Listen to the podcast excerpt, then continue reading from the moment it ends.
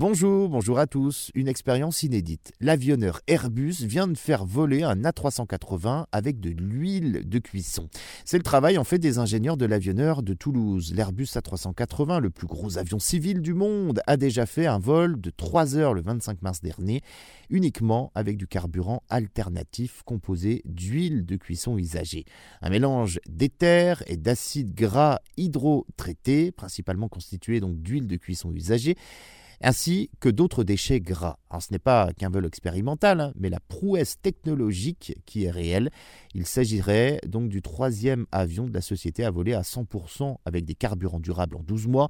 Peut-être l'avenir donc de l'aviation sans kérosène. Parce que l'utilisation en fait de carburant d'aviation durable s'est révélée prometteuse et a le potentiel de réduire les émissions de l'industrie aéronautique. Elle représente environ 2% des émissions mondiales de dioxyde de carbone par an. Utiliser euh, plus de carbone d'aviation durable reste une voie essentielle vers l'ambition de l'industrie de zéro émission nette de carbone d'ici 2050. Le carbone d'aviation durable produit en Normandie, c'est près du Havre, permet de réduire donc les émissions de CO2 jusqu'à 80% par rapport au carburant aéronautique conventionnel. L'utilisation euh, du carburant d'aviation durable reste marginale dans l'industrie. L'usage n'est pas limité euh, par des raisons technologiques, mais bel et bien par des facteurs de marché. L'offre est insuffisante et les prix sont encore trop élevés.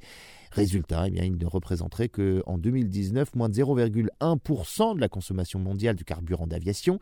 Actuellement, tous les avions Airbus sont certifiés pour voler avec 50% de carburant d'aviation durable mélangé à de l'huile de paraffine.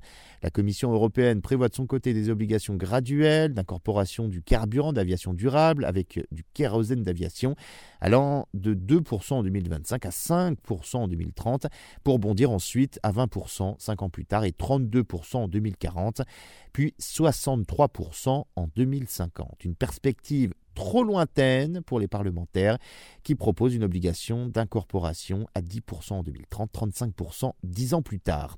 Bref, l'objectif à court terme, mettre 100% de carburant durable dans tous les réservoirs d'avions d'ici 2035.